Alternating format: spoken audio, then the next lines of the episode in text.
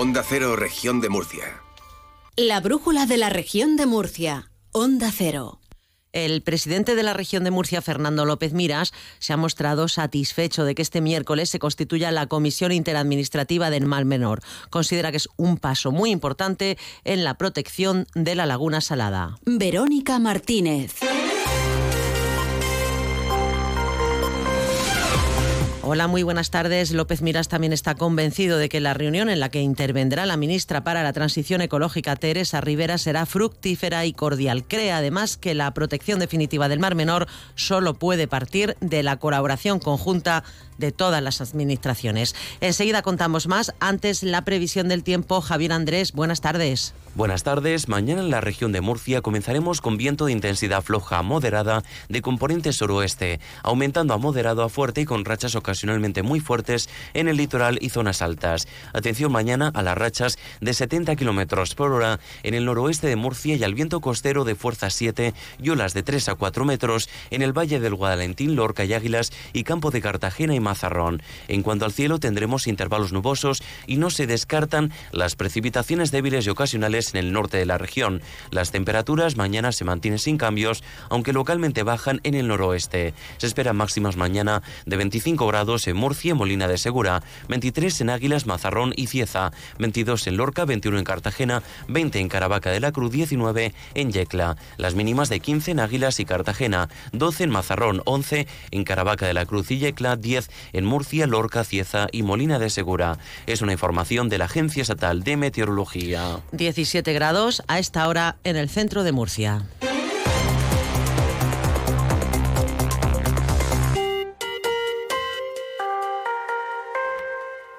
Y ahora sé que la salvación estaba...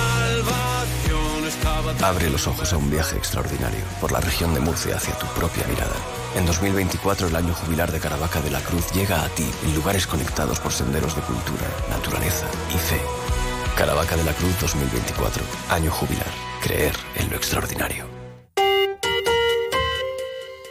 Como les avanzábamos, la vicepresidenta tercera del Gobierno y ministra para la Transición Ecológica, Teresa Rivera, visita a Murcia mañana miércoles para participar en la constitución de la Comisión Interadministrativa del Mar Menor, cuyo objetivo es coordinar las políticas y actuaciones públicas que afectan a este espacio natural. En la reunión intervendrá, además de Rivera, el presidente del Gobierno de la región de Murcia, Fernando López Miras, y los representantes de los diez ayuntamientos de la cuenca vertiente de la Laguna Salada. Visita de Teresa Rivera que el el presidente de la comunidad autónoma, López Miras, espera sea fructífera. Está convencido de que se van a dar pasos importantes porque todas las administraciones implicadas tienen el mismo objetivo, que es la recuperación del Mar Menor. Pues mire, lo que yo espero es que sea una visita positiva, que sea una visita fructífera, eh, que sea, y estoy seguro que va a ser, una visita cordial y una visita en la que se puedan dar pasos. Yo creo que la protección definitiva del Mar Menor solo puede partir de la colaboración conjunta de todas las administraciones. ¿no? Yo creo que desde ese trabajo conjunto con, con las tres administraciones vamos a dar pasos definitivos en la protección y la recuperación del Mar Menor. Desde el diálogo, desde la colaboración, porque estoy convencido que en muchas actuaciones tendremos diferencias. Pero el objetivo final, lo importante, lo importante coincidimos, y es en la protección y la recuperación del Mar Menor. Y creo que mañana eso se va a poner de relieve, se va a poner en evidencia y vamos a dar un paso más. López Miras ha realizado estas declaraciones durante su visita a los trabajos que el Gobierno regional está llevando a cabo para la ampliación de la red de pluviales de San Pedro del Pinatar, con una inversión de más de un millón de euros. El presidente ha pedido al Gobierno de la Nación que cumpla con su parte de las obras. Lo que falta es que el Gobierno de España, que el Ministerio, que Confederación Hidrográfica del Segura cumpla su parte. Y su parte son precisamente las infraestructuras, las obras que comprometió y que son necesarias aguas arriba que son importantes para que cuando haya alguna dana, para cuando haya lluvias torrenciales, no afecte como hasta ahora y no se quede inundado como hasta ahora esta zona de San Pedro del Pinatar. El gobierno de la región de Murcia va a seguir trabajando como hasta ahora, como decía hoy estamos visitando esta obra, esta infraestructura con un presupuesto de más de un millón de euros, pero durante el primer cuatrimestre de este mismo año el gobierno de la región de Murcia va a ejecutar obras por valor de más de 20 millones de euros. De euros También les contamos que el Ayuntamiento de Murcia ha activado el nivel 3 del protocolo de calidad del aire debido a la entrada de polvo sahariano en la península ibérica.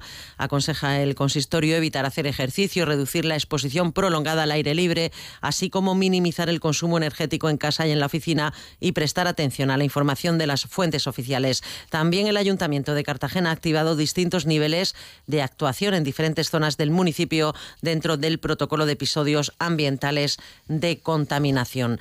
Todo esto, desde Ecologistas en Acción reclaman una mayor implicación de la Administración regional por la intrusión de polvo sahariano. Pedro Belmonte explica que estos episodios de contaminación van a ser cada vez más frecuentes. Por eso, los ecologistas proponen un mayor control por parte de la Consejería de Medio Ambiente de los niveles de contaminación para evitar que se sumen a la intrusión de polvo del Sahara. Demandan también a la Consejería de Salud un informe regional sobre los impactos de la contaminación atmosférica en la salud pública. Desgraciadamente no podemos poner una gran cortina que evite la llegada del polvo sahariano, pero los fenómenos extremos como las intrusiones del polvo sahariano van a ser más frecuentes en el tiempo y más continuados. Y necesitamos desde esa perspectiva abordar, por un lado, reducir al mínimo eh, la contaminación autóctona, es decir, la contaminación por partículas o por dióxidos de nitrógeno. Porque el problema de hacer muy poco o hacer escasamente recomendaciones se va a traducir a la larga en problemas ambientales y de salud pública. Y sepan que el Gobierno autonómico ha dispuesto los medios adecuados del plan de vialidad invernal para atender las incidencias causadas por heladas o nieve en las carreteras de la región. El consejero de Fomento, José Manuel Pancorbo, ha visitado el Centro de Conservación del Sector del Noroeste, situado en Caravaca de la Cruz, para interesarse por el trabajo que desarrollan los 80 efectivos que coordinan la campaña. Recuerda Pancorbo que en la región hay nueve carreteras, en total 147 kilómetros con unas cotas situadas entre 800 y 1.200 metros de altitud. Esta infraestructura, estos nueve camiones de los que disponemos, se ha incorporado uno este año, son fundamentales para evitar las placas de hielo, para la seguridad vial. ¿no? Eh, en la realidad, cualquiera que ha conducido en unas condiciones eh, de hielo o nieve, pues sabe del peligro que, corre y todos estos 80 efectivos que forman parte de este plan, a los que les doy las gracias por su trabajo, eh, pues cuidan de que los que circulamos por las carreteras vayamos con la máxima seguridad. Me han estado presentando el sistema de control por GPS que, han implantado hace poco. Mediante ese sistema se controla en cada momento dónde está el camión, qué cantidad de sal está esparciendo. Más cosas, la alcaldesa de Cartagena, Noelia Arroyo, niega rotundamente que en 2023 hayan echado el cierre más de 800 empresas en el municipio y que haya caído la construcción de viviendas con poco más de 200 edificadas en todo el año. Cartagena, Paco Rivas. Para Arroyo, los datos del INE de 806 empresas cerradas el año pasado y del Colegio de Aparejadores, que cifra en menos de un 7% las viviendas construidas en Cartagena del total regional, son irreales. La regidora recuerda que esas más de 800 empresas son el resultado de la regularización de muchos negocios con la nueva ley antifraude y el dato real de 1.400 parados menos en 2023 refrenda el crecimiento de sectores como la construcción y servicios. Quien diga que el año pasado han desaparecido 800 empresas o quien diga que el sector de la construcción tiene menos trabajo ahora que antes, está mintiendo. Hemos cerrado con 1.400 desempleados menos y con mucha más actividad en los sectores importantes estratégicos, el sector de la construcción, el sector eh, de servicios que saben que eh, obedece el cierre de esas empresas no al cierre en 2023, sino a la aplicación de una ley, la ley antifraude, que ha tenido su impacto en toda España porque había empresas sin actividad muchos años y se ha regularizado esa situación. Además, Arroyo augura un 2024 todavía mejor tras la mayor inversión de la historia en obra pública que va a hacer el ayuntamiento por 45 millones de euros. Son las 19 horas y 29 minutos. Vamos a destacar algunos sucesos. Agentes de la Policía Nacional han desarticulado una organización criminal dedicada a la explotación sexual de mujeres en un prostíbulo de Murcia. Cuatro víctimas han sido liberadas tras comprobar que eran obligadas mediante violencia y amenazas a realizar servicios sexuales en el interior del local y a domicilio. Como resultado de la operación, cinco personas han sido detenidas, entre ellas la pareja que dirigía el establecimiento, que funcionaba 24 horas al día y también operaba como punto de venta de droga. Según la policía, las mujeres estaban sometidas a condiciones intimidatorias y eran obligadas a residir en el prostíbulo bajo videovigilancia y a consumir sustancias estupefacientes en compañía de algunos clientes. Por otro lado, la Guardia Civil ha desarrollado una investigación en la comarca del noroeste que ha permitido la identificación de dos menores de edad presuntamente relacionados con el acoso a otra menor a través de redes sociales. Una de las menores denunció ante la Guardia Civil ser víctima de acoso a través de esas redes sociales. Al parecer, sufría insultos y vejaciones de forma continuada, llegando incluso a incitar a la participación de otras personas para hostigarla en grupo, según una portavoz de la Guardia Civil. Para Arroyo, los datos del INE de 800 de esta manera, eh, guardias civiles de los equipos arroba especializados en este tipo de delitos centraron la investigación en el círculo más cercano a la menor, al ser habitual que este tipo de delitos los cometan amigos, exparejas e incluso en el, caso de menores de edad, compañeros de colegio o instituto que conocen de la vida privada de la víctima y que utilizan esta información para injuriarlos públicamente. Después de meses de investigación, la operación Fake Profile ha culminado con la detención de un joven, expareja de la menor, al que la Guardia Civil atribuye la presunta autoría de, de delito contra la integridad moral en el ámbito de la violencia de género y con la investigación de otro menor de edad por su presunta implicación en los delitos esclarecidos. Y un trabajador del Ayuntamiento de Avanilla está siendo investigado por la Guardia Civil, también por la Fiscalía, por el presunto desvío de unos 120.000 euros de las arcas municipales a su cuenta personal. Se trata de un trabajador del Servicio de Intervención del Consistorio que sin autorización habría realizado transferencias a su cuenta bancaria con dinero público. El empleado está suspendido de sus funciones desde hace unas semanas por estos hechos, aunque el pasado domingo protagonizó otro incidente. Entró en las dependencias de la Policía Local de Avanilla intentando robar en las taquillas de los agentes, presuntamente. El sujeto salió huyendo de la zona y fue detenido minutos después. Y el sindicato SIDI ha criticado la falta de un protocolo en la Consejería de Educación ante amenazas como el phishing y los intentos de hackeo o ataque de cuentas. En concreto, el sindicato ha expuesto esta reclamación tras el correo electrónico remitido a los más de 20.000 docentes el pasado viernes y las noticias confirmadas por la propia consejería referidas a un intento de phishing a determinadas cuentas de Murcia Educa. José María Gómez de SIDI considera que se ha hecho una nefasta gestión de este asunto por parte de la consejería. Cuando se producen estos tipos de ataques, o bien por hackeo o bien por phishing, como parece que ha sido este, lo que queremos es que haya un protocolo en el que se midan las consecuencias de lo que se pide. Hemos tenido a 20.000 docentes todo el fin de semana con unas instrucciones que no se podían seguir, porque no había posibilidad de cambiar las cuentas. Se bloquearon parcialmente el acceso a, las páginas web para hacerlo. Tampoco entendemos qué protocolo puede ser aquel que está diciendo que puede haber un riesgo de phishing y que se utilice un método de comunicación que es un email introducido a una página web, que también a mucha gente le desconcertó esto porque pensaba que era el propio phishing ese correo.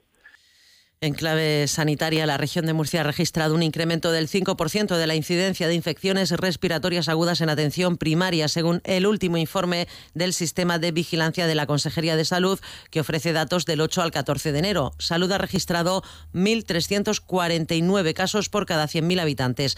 Con respecto a la semana anterior, han aumentado las incidencias relacionadas con infecciones por bronquitis o bronquiolitis aguda, mientras que han bajado las de gripe y coronavirus.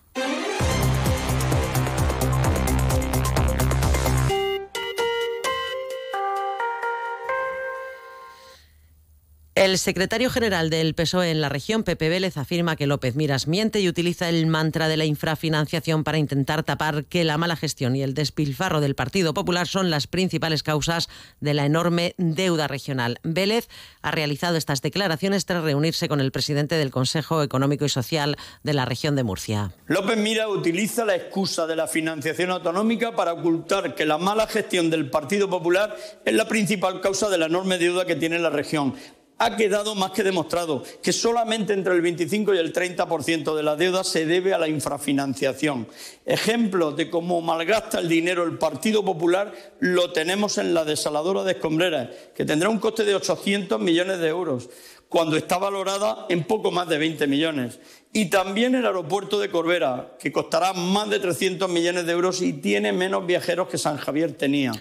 Y la portavoz del Partido Popular en la región, Miriam Guardiola, ha denunciado públicamente que el secretario general del PSOE en la región, Pepe Vélez, tapa con mentiras el castigo de Pedro Sánchez a la región con la infrafinanciación. Guardiola ha criticado que Vélez vuelve a anteponer los intereses de partido a los de su tierra y se niega a pedirle a su jefe, Pedro Sánchez, la reforma de un modelo de financiación que nos maltrata más que a nadie. Hasta cinco informes independientes confirman que entre el 80 y el 90% de la deuda que sufre la región de Murcia es consecuencia directa de la infrafinanciación que nos impone el Gobierno de España. Ese injusto sistema de financiación autonómica impuesto por el Zapatero en el año 2009 por el Partido Socialista. Y es cuanto menos curioso que los culpables de este sistema de financiación que tanto perjudica a la región de Murcia sean los que traten de tapar con mentiras las injusticias que Pedro Sánchez está causando a nuestra región.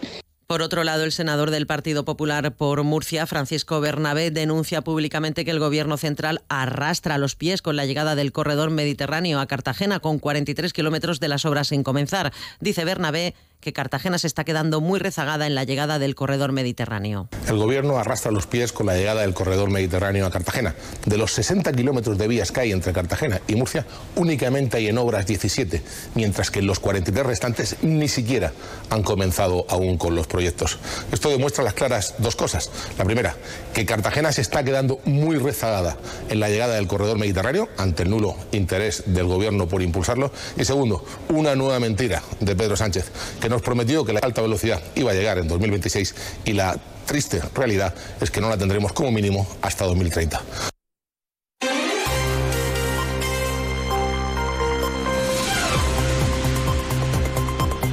19 horas y 36 minutos. También les contamos que la diputada regional de Podemos, María Marina, ha expresado su rechazo a la transferencia de las competencias de inmigración a Cataluña al considerar que abre las puertas a que en la región, por ejemplo, Vox y la Consejería de Interior de Antelo puedan gestionar esta materia. Esta cesión, por tanto, abre las puertas a que Vox y la Consejería de Interior del señor Antelo pues pudieran gestionar inmigración y eso, desde luego, creo que claramente sería una noticia pues absolutamente terrible para todo lo que tiene que ver con los derechos humanos. ¿Se pueden imaginar ustedes lo que sería el señor Antelo gestionando los CIES o la renovación de los permisos de residencia? Y los ayuntamientos de Archena, Beniel, Molina de Segura, San Javier y Mula han conseguido las ayudas de los planes de impulso al medio ambiente sobre el cambio climático. La secretaria autonómica de Sostenibilidad, Maricruz Ferreira, ha explicado que estos planes seleccionados fueron valorados por cumplir una serie de requisitos, entre ellos la coherencia con la subvención a recibir o el carácter innovador y su contribución a la adaptación o mitigación del cambio climático. Todos ellos van a poner en marcha proyectos de adaptación al cambio climático en su espacio urbano y periurbano. Han sido puntuados estos proyectos por cumplir una serie de requisitos específicos como ser coherentes con la subvención, tener un carácter innovador y contribuir, y creemos firmemente en ello, de forma efectiva a la adaptación o en su caso alguno de ellos a la mitigación al cambio climático, además de tener un impacto positivo en otros aspectos ambientales. Y las empresas cartageneras tienen acceso a ayudas regionales por valor de medio millón de euros para entrar en el mercado de la tecnología en defensa de la seguridad y la reconstrucción en el marco del programa CAETRA que lanza la comunidad a través del Instituto de Fomento. Escuchamos a su presidente, Joaquín Gómez. Un factor clave dentro del programa CAETRA es el potenciar las capacidades tecnológicas de las empresas de la región de Murcia. En esta línea de trabajo, desde el Gobierno regional se han puesto en marcha dos nuevas convocatorias con 500.000 euros, dirigidas en la primera de ellas a la contratación de servicios especializados, por ejemplo la participación en licitaciones internacionales o la obtención de certificados de defensa, y por otro a financiar el desarrollo de soluciones tecnológicas que resuelvan los retos tecnológicos que a su vez han sido planteados directamente por las propias Fuerzas Armadas, por la en deportes destacamos la victoria de Carlitos Alcaraz y además hoy tenemos Copa del Rey de Fútbol Sala, Victorio de Aro. Buenas tardes. ¿Qué tal? Buenas tardes. Con la victoria de Carlos Alcaraz este mediodía en el Open de Australia, la tercera ronda en su primer partido oficial de 2024 en el primer Gran Slam del año. Venció a Gasquet, al francés, en un apretado primer set que se decidió en el tiebreak 7-5 para el murciano, 6-7 en definitivas para el del Palmar que se llevó 1-6 y 2-6, el segundo y el tercer set respectivamente en 2 horas 24 minutos. Sigue dando pasitos adelante donde ya hemos visto a otros grandes cabezas de serie teniendo dificultades para seguir adelante en estas primeras rondas del Open de Australia que va a dejar mucha pero que mucha emoción como primer gran torneo del año y además a las 9 de la noche tenemos partidazo entre Jimby Cartagena y el Pozo Murcia en la Copa del Rey de Fútbol Sala. Pues hasta aquí este tiempo de noticias, pero continúa la brújula con la torre aquí en Onda Cero. Buenas tardes.